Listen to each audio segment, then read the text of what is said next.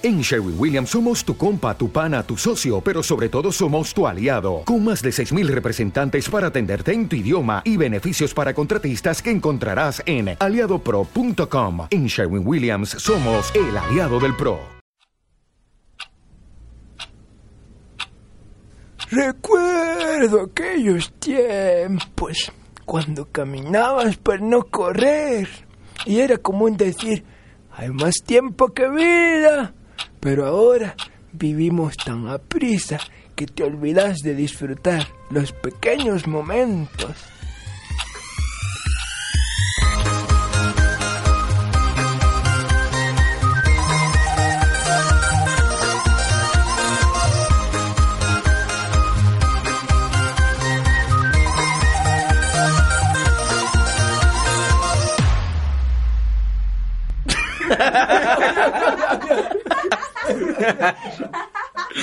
¿Cómo está familia? Familia de Juventud Podcast, mucho gusto.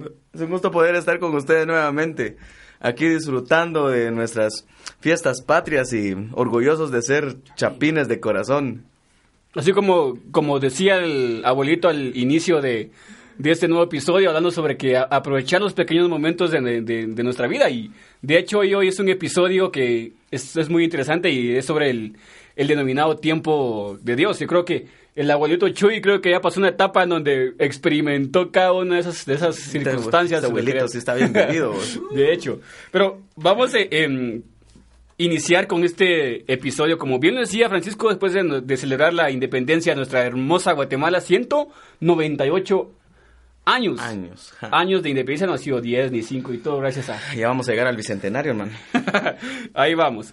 Pero bueno, eh, Iniciamos con este episodio, Pancho, creo que es uno de los más, eh, por así decirlo, interesantes, molestos también, pues porque a quien, quien no, pues ha estado en una etapa en donde ha hecho algo, emprendido algo, o estado en algo y siempre la frase denominada es el tiempo de Dios. Y es como que hasta tenebroso escucharlo. Yo me recuerdo en una de, mis, de mis épocas en cuando yo andaba ahí, pues con una novia, ¿no? Entonces, con planes y con miras hacia allá, así como que proyectaba el futuro y que me preguntaran a mí, pero Wilmer, ¿es el tiempo de Dios? Mira, que era como que si me metieran una, una manada, un coscorrón o no sé, pero sentía así tan agrio ese momento donde yo decía, ah, sí. Y me hacía, y me hacía que ver a la persona como que de, mala cara, ¿no? Así como, allá viene aquel, ¿qué le importa o por qué se mete, no?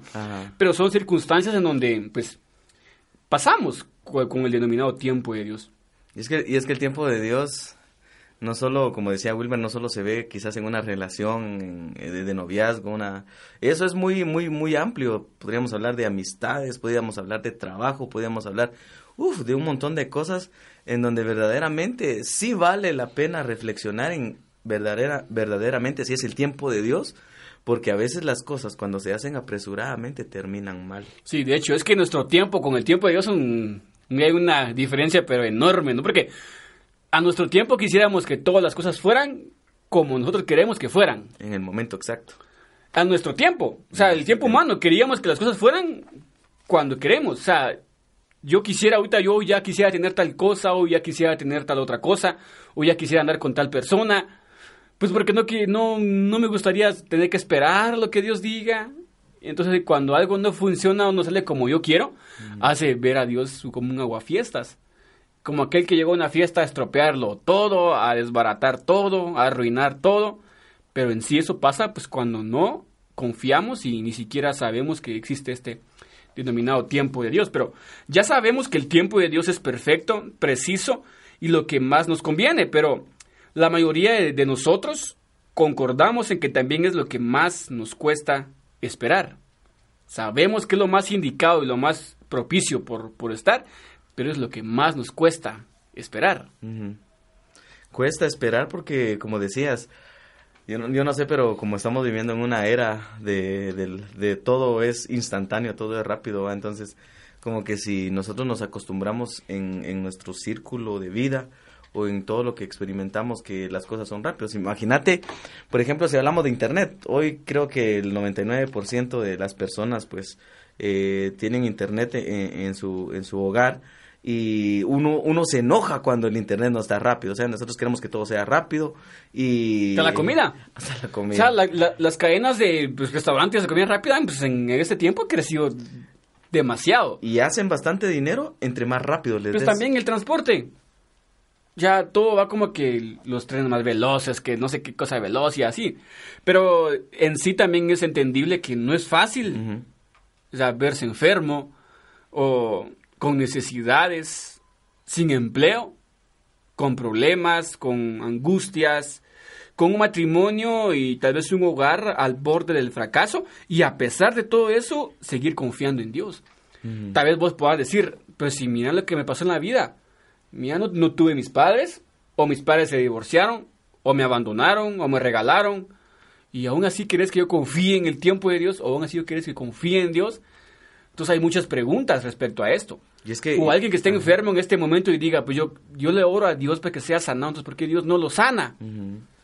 Y es que ahorita que, que mencionaste es eso de, de cuando nosotros tenemos la ausencia de algo en nuestras vidas.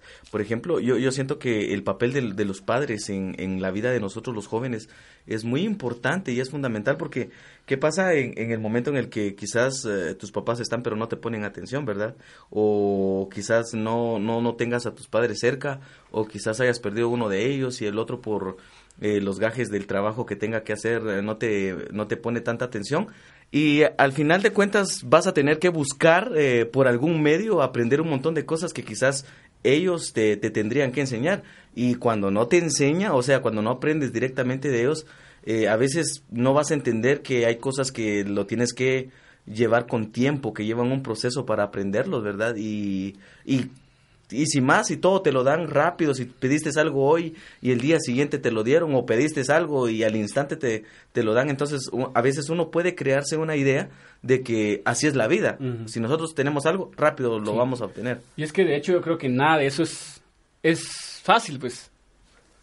No es fácil. O sea, en el sentido, eh, estar en esa situación, pero tampoco es imposible, ¿no? Y aunque nos resulte frustrante eh, no saber el tiempo exacto en que sucederán las cosas, muchas veces esto es lo que nos mantiene en el camino, en que van a suceder.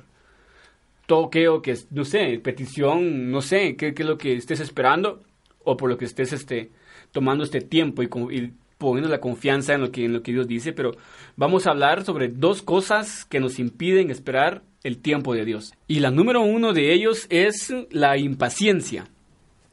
La impaciencia creo que es uno de los factores número uno que nos impiden esperar el tiempo de Dios. Nos enoja, aflige y deprime tener que esperar. A que nadie nos gusta, nadie nos gusta esperar. Nadie, a nadie le gusta esperar. Más cuando sabes que, que tenés la posibilidad de obtener. ¿Te está gustando este episodio? Hazte fan desde el botón Apoyar del podcast de Nivos.